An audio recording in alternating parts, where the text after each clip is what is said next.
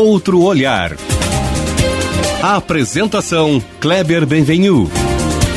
Olá, bom dia, bom dia família Bandeirantes, bom dia para você que nos escuta na intimidade do rádio ou também que nos acompanha aqui pela internet. Hoje, nos nossos 30 minutos, nós vamos falar sobre o sentido da vida e sobre como construir uma base familiar forte e feliz, que é o que todo mundo quer. Mas o nosso outro olhar, como pede o nome do nosso programa, vai ser a partir de uma experiência concreta, de uma família concreta, a partir também de uma visão concreta, que é a visão da fé cristã.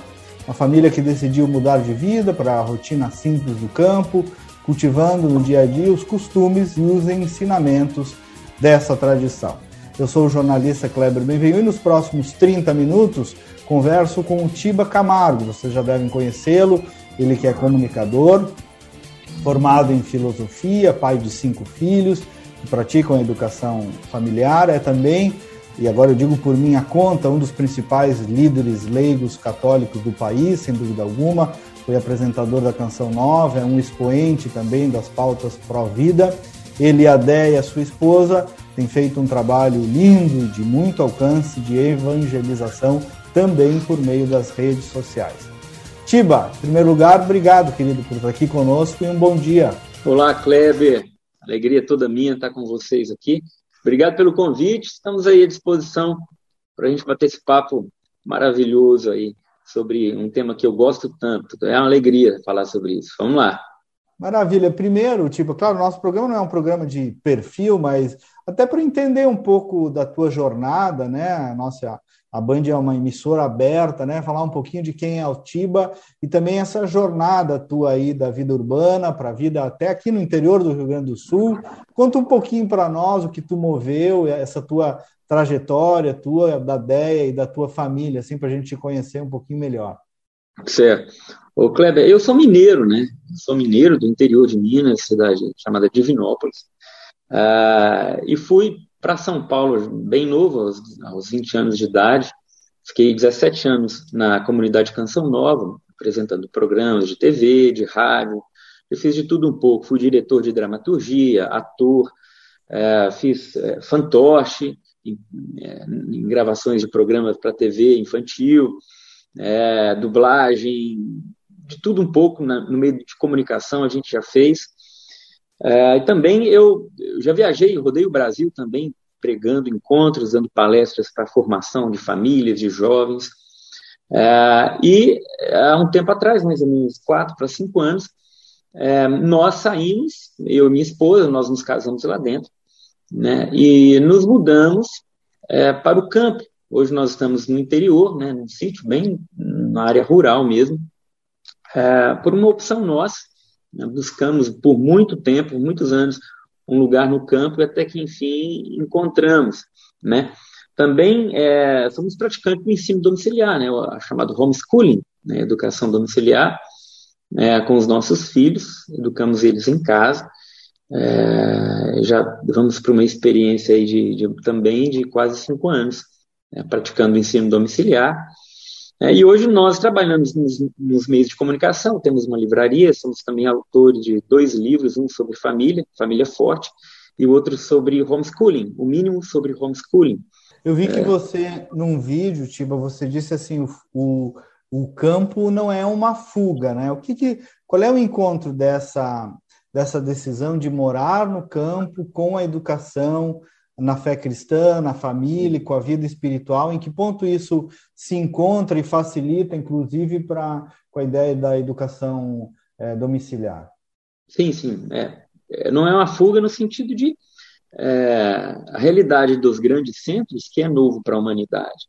Né? Para nós fomos acostumados com uma vida né, rural é, por milhares de anos. Né? Então, os grandes centros começaram a se formar recentemente, nos moldes que a gente conhece hoje, foi, foi pós-revolução industrial, né, chamada também revolução financeira. É, e o que, que acontece, Kleber? A nossa natureza, é, ela tem uma dinâmica própria, né? É, e quando a gente tem um, uma, um contato com, com o que é natural, na dinâmica de uma planta que cresce, tem o tempo para para crescer, para dar fruto, e seus filhos estão sendo formados nesse processo. Né? A realidade ela tem uma cor própria, ela tem um tempo próprio. O frenesi da cidade que deixa um pouco os nossos filhos imersos nessa artificialidade. Né? Que tudo nos, nos, grandes centros é artificial, desde as cores das coisas, do tempo, da, da correria, da, da agitação, daquela multidão de informações que, que, que somos bombardeados o tempo inteiro. Né? É, então, o campo ele proporciona esse contato mais real com as coisas que existem de fato, né? que são naturais. Né? Nós, não, nós não somos veganos, nós não, não temos uma linha assim naturalista, nós estamos para o campo porque somos meio que zen, não tem nada disso, tá? Não tem nada disso. Às vezes as pessoas em, em, confundem um pouco as coisas. É, mas nós percebemos uma coisa que para nós era muito óbvia, óbvia assim, os grandes centros estão virando uma loucura, uma, uma agitação, uma correria, é, é tudo muito barulhento, é tudo muito agitado, é tudo é muito para ontem, né? E a gente queria um tempo para a família, né? Para a gente ter contato com a terra, ter contato com os bichos. Né? Então a gente cria um pouco, cria hoje nós criamos um pouquinho, porque a gente matou já os outros porcos. Temos um só, né? galinha poedeira, a gente tira sete ovos por dia, né? E é o suficiente para a nossa família. Temos lá os nossos gansos, temos as galinhas soltas, os galos, galinzé, tem a nossa égua, o nosso boizinho, nós engorda ele lá, e aquele negócio. É, nossos pés de fruta. E tudo isso, você criando seus filhos em contato com isso, é formidável, porque você vai vendo né, que eles vão se envolvendo com aquilo ali, e, e eles não ficam dependentes de um, de um estímulo eletrônico, de uma tela, é, para se distrair. Né? E não tem que pagar isso, pelo amor de Deus. Não é? Tiba, e em paralelo a isso, vocês conduzem dentro de casa, vamos entrar um pouquinho então na educação domiciliar, o homeschooling, né?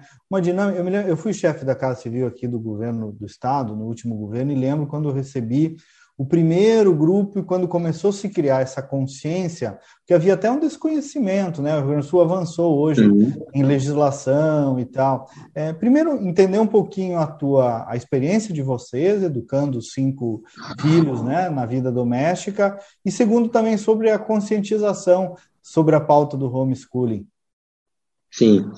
É, o ensino domiciliar, eu também tive contato com o ensino domiciliar, é, e me causou um pouco de, assim, o que, que é isso, né? O que, que, é isso? O pai educa o filho em casa, mas o pai, ele, pai e a mãe, eles têm que saber tudo para ensinar.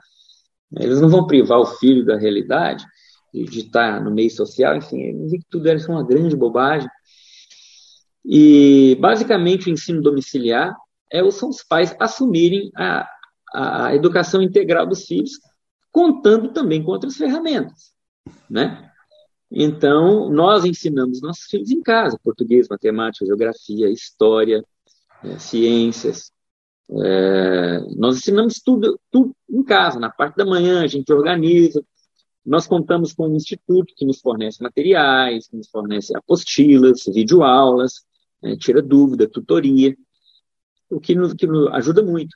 Então, eu fui vice-presidente da FESC é, desde quando iniciou a Associação de Famílias Educadoras de Santa Catarina, que hoje, se não me engano, é a maior associação de famílias homeschoolers do Brasil, muito bem organizada, tem um corpo jurídico, um corpo é, acadêmico, é, auxiliando os pais, nós temos já um estatuto, já somos uma associação aprovada, é, e ali, em contato com centenas de famílias que praticam o ensino domiciliar, aí a certeza veio confirmar cada vez mais assim que a dinâmica do ensino domiciliar ela é plenamente possível e funciona muito bem.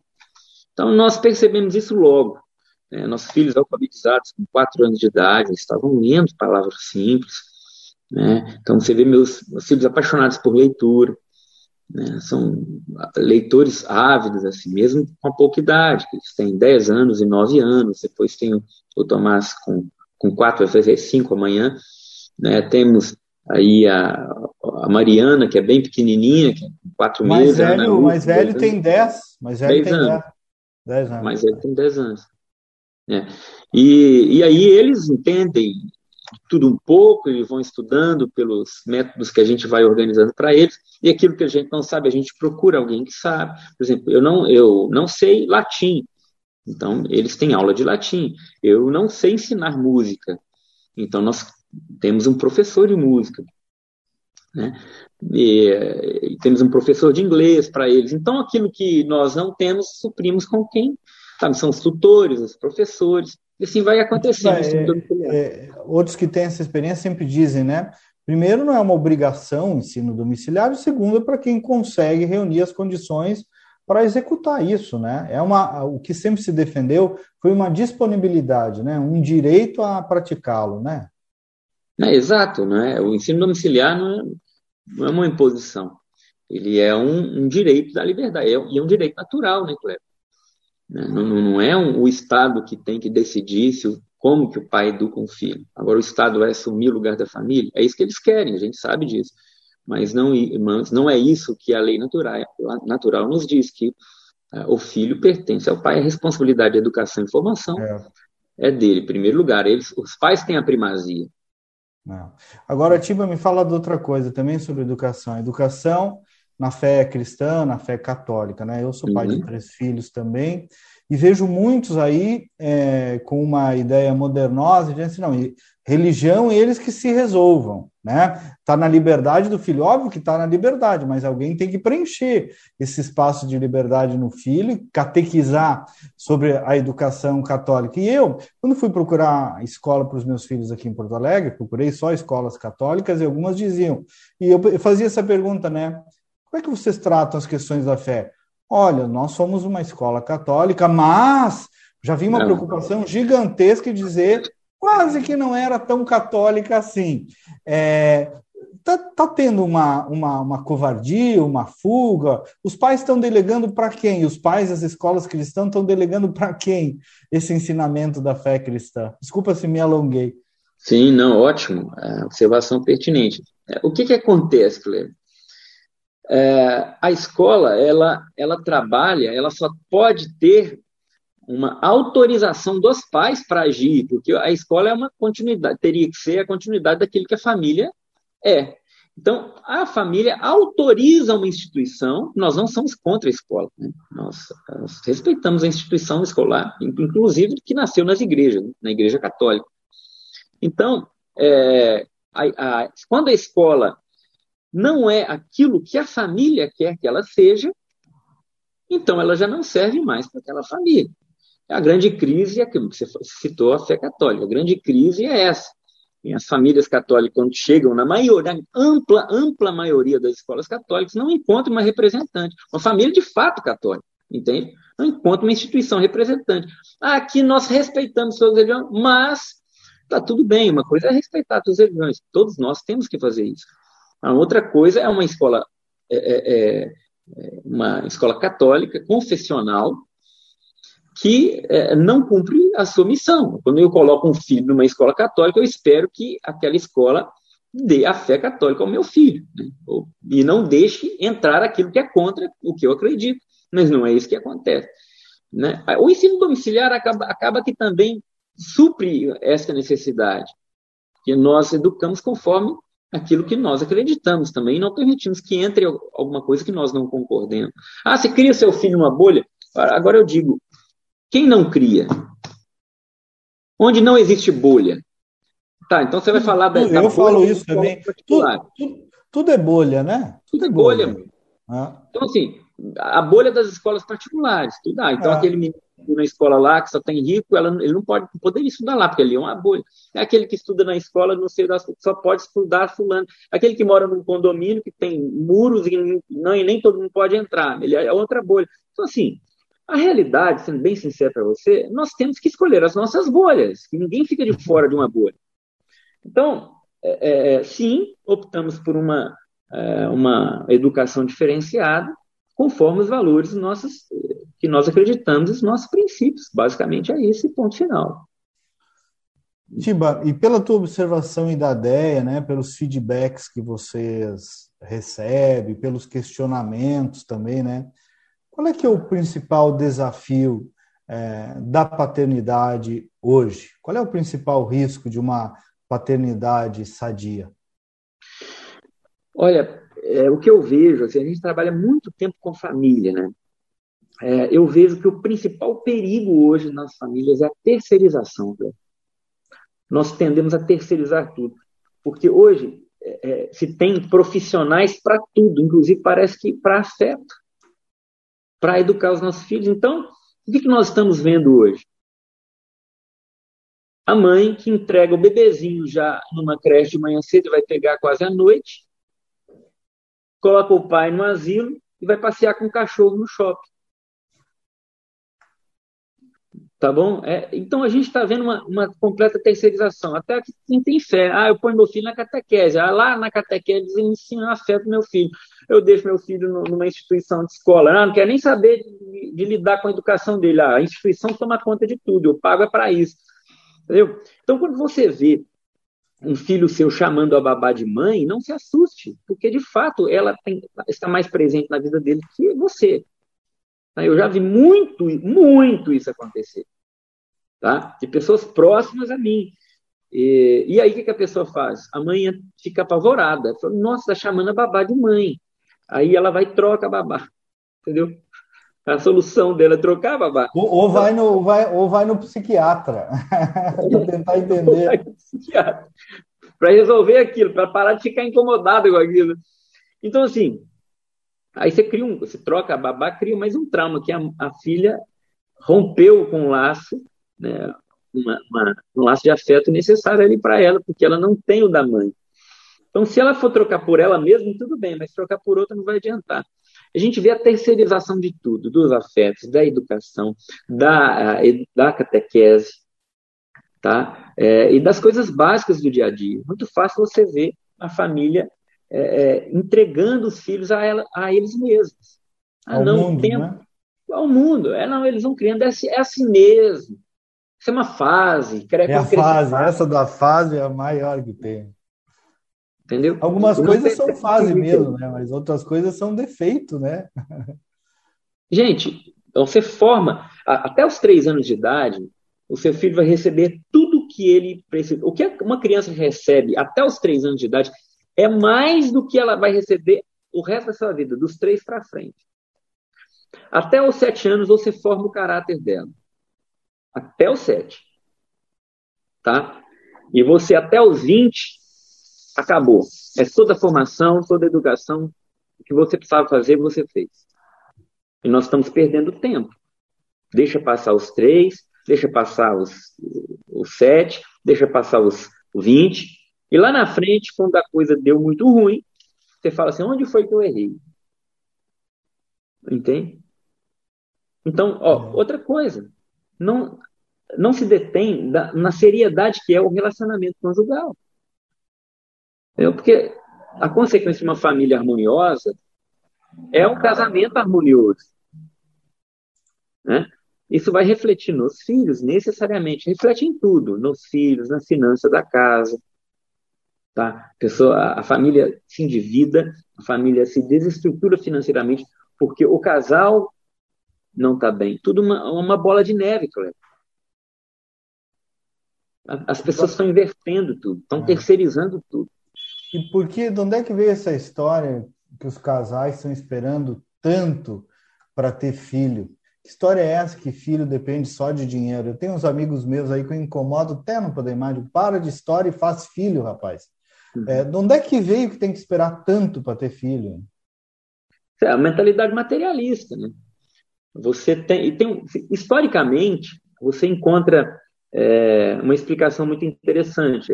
Não dá tempo de a gente falar tudo agora, mas quando se entra na tentativa de controle populacional, por exemplo, com as fundações Ford, Rockefeller, McCarthy e tal, é, quando você, eles começam a armar uma estratégia de controle demográfico, é, eles investem em contraceptivos, investem em fábricas de DIU, é, investem no aborto.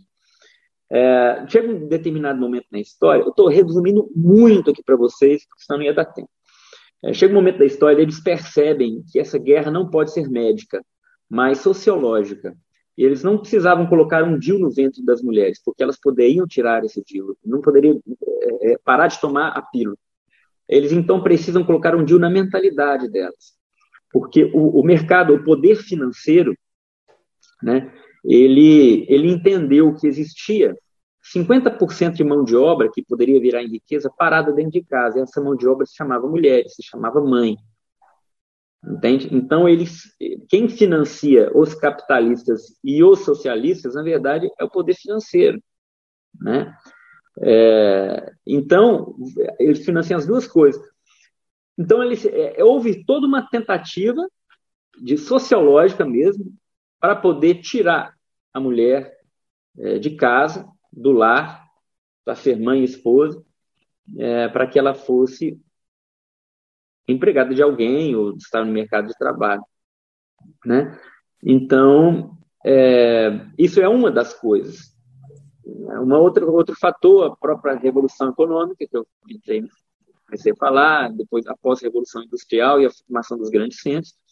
Então, você vê a renda per capita da, da, do mundo até a, a, até a década, até o ano século XIX, 19, 18, 19, por aí, era igual, mais ou menos aí na média. A partir do, do século XVIII, há um, uma subida no gráfico. Qualquer site que você entrar ali, história da economia, você vai encontrar. Você vê uma subida vertiginosa na renda per capita mundial. O ser humano, a humanidade, nunca teve tanto como tem agora. Isso é estatístico, tá? E nunca se usou a desculpa tanto né, de, de, das questões econômicas para não se abrir a vida aos filhos, à família, como a gente está usando agora. Então, não, de fato, não tem lógica. Né? A migração da, do, do, do campo para os grandes centros também contribuiu para isso, porque no campo, dois braços é riqueza, nos grandes centros, duas bocas é, é, é despesa. Então foram diminuindo, foi a, a, humanidade, a família foi perdendo contato com a propriedade é, privada, com a terra, que é o que nós temos de real, é a terra. Né? Foi perdendo o vínculo, foi construindo uma casa em cima da outra e você paga pela terra, não, você paga pelo ar. Um apartamento você paga pelo ar. Então, foi fazendo isso, lugares cada vez menores, é, e você vai perdendo o vínculo com o espaço, com a terra, com a família. As famílias eram muito assim, o filho seguia a profissão do pai. Né? Era vínculo, casavam, se, se casavam, os filhos, eles se habitavam ali, na, na terra, formavam grandes comunidades ali. E assim ia crescendo essa família, se fortalecendo. Então, é, é vários fatores que foi contribuindo, contribuindo para isso. Mas o mais relevante, de fato, foi essa guerra ideológica. Eu me lembro que um dia eu perguntei para minha avó, é, antes dela falecer, avó, como é que vocês faziam com 11 filhos? E ela dizia, ela disse, meu filho, a gente abria o portão de trás de casa e deixava correr, né? Uhum. Do jeito dela, quer dizer, pátio, espaço, né? O campo era uma é uma outra experiência com o real, né? É, disso eu não tenho dúvida, coisa que o urbano restringe é, completamente, né? Eu queria te perguntar também, Tibo, agora um pouco sobre o que está acontecendo com o masculino, sabe? O tal homem moderno. Esses dias eu vi também que tu publicaste um vídeo em que tu disseste que, que o homem moderno está se achando o centro do universo. A, a vaidade masculina também está indo para o lado errado, indo longe demais? É, é uma a inversão dos papéis é interessante e não passa sem deixar consequências. O que está acontecendo? Por um lado, o feminismo chega para tentar colocar na mulher, forçar a barra, na verdade, colocar a mulher no lugar do homem é, numa tentativa boba de querer aquilo que tem de, de é, é, é mais difícil para o homem, né? que, que, é, que é uma missão árdua do homem. Que que nós, por exemplo, o que aconteceu lá na guerra da Ucrânia e da Rússia agora? Um, um grupo de, de, de, de mulheres que se identificavam como homens e já tinham lido, registrado em documento que eram homens e tudo, foram convocados para a guerra. E houve uma, uma, uma movimentação do movimento feminista para impedir que essas mulheres fossem. Essas mulheres se organizaram para que elas não fossem para a guerra.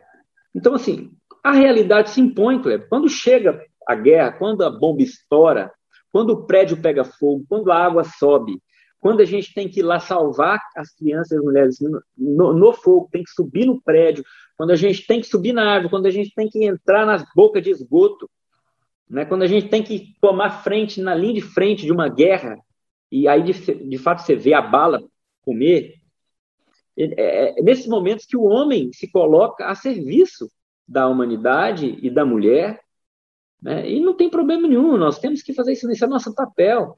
Ou às três da manhã, quando acontece um barulho lá na sua casa, você cutuca na sua esposa e fala assim: meu bem, vai lá ver o que está acontecendo. Pô, quem é que tem que ir lá? Somos nós, é óbvio. Né? Nós temos essa. Esse, ou seja, o que eu estou dizendo? Eu estou querendo dizer que cada um tem o seu papel, ninguém tem que ficar procurando o lugar do outro, porque a realidade não comporta isso, entende? A realidade é muito dura. E a hora a guerra chega, a hora o fogo pega, a hora a água vem. Entendeu? E aí nós homens temos que dar a vida pelas mulheres.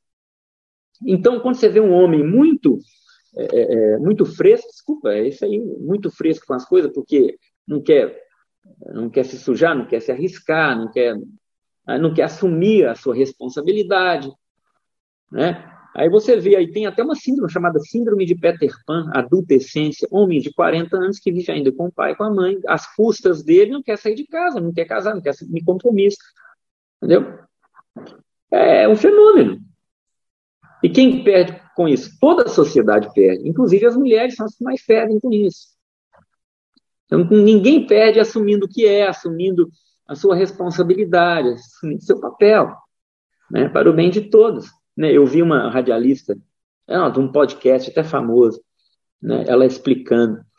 É, eu achei muito interessante. Ela falava assim com o seu amigo: Meu amigo, para que, que a gente precisa brigar? Eu sou mulher, você é homem. Se a gente está indo para um evento de carro, eu e você, e o nosso carro fura o pneu, e o seu botão do blazer é, arranca. Eu posso ir lá, é, eu posso pegar uma agulha costurar o seu blazer enquanto você vai lá, troca o pneu. Qual que é o problema disso? Olha, eu posso ir lá trocar o pneu? Posso, mas eu. Contanto que a gente chegue no nosso evento dois dias depois. Entendeu? Mas qual que é o problema? Eu conserto o, seu, o botão do seu blazer, você troca o pneu. Porque a gente precisa brigar por causa disso. Ou seja, quando a, é o que eu, é eu disse, quando a realidade chega, ela se impõe sobre nós, e se impõe sobre as ideologias, é, sobre tudo isso. Entendeu? Então, nós temos um papel muito, muito fundamental dentro da nossa família. O homem é a lei. Né? Dentro da casa, ela, essa referência, onde o filho pode olhar e falar assim: é, eu vejo valores, o valor do trabalho, da entrega, do sacrifício, do pai que se dedica. Né? E a mulher, sem a mulher no lar, a educação vira um caos, simplesmente, simplesmente assim. Porque a criança ela só abre seu espírito é, para aquele que ela percebe uma afeição autêntica, uma afeição verdadeira. Né? Então, a mãe ela é, é essa que alcança o afeto da criança e consegue colocar ali a lei. A mãe é responsável por fazer a criança amar aquilo que o pai ensina. Ela tem esse poder. Então, isso, cada um no seu papel, é, tudo funciona bem dentro da casa, dentro da família. Né? E os nossos filhos serão beneficiados por isso. Tiba, renderia horas contigo, né? Quero te agradecer muito pelo teu tempo, pela tua jornada evangelizadora também, tua da Deia, da tua família. Eu imagino também embora vocês já devam ter sublimado isso há muito tempo, o preço que tem de dizer essas coisas, né? É, mas imagino que vocês estejam muito bem protegidos por Deus e pela estrutura familiar que vocês criaram aí. É, nós somos muito felizes porque eu vejo um número crescente cada vez maior de pessoas é, nos agradecendo por, por, algumas verdades que a gente tem falado, sabe? Porque não adianta. As pessoas não querem mentira, não querem ilusão, o Kleber. A pessoa às vezes pode até ficar com raiva de escutar uma verdade, mas no futuro ela vai te agradecer, porque ela ao longo da vida ela vai perceber, poxa, é isso mesmo, não tem como fugir. Né? É um bem que nós fazemos quando nós reconhecemos a verdade. Recalcitrar contra a realidade é um prejuízo muito grande. Né? Se tá conformar ruim, né? com ela é a verdadeira liberdade. É verdade. Obrigado, querido. Um abraço para ti, para a Deia, para toda a família. Deus abençoe vocês. Amém. Muito obrigado, Cleber. Até a próxima. E nós voltamos no próximo sábado com mais uma edição. Bom final de semana e até lá.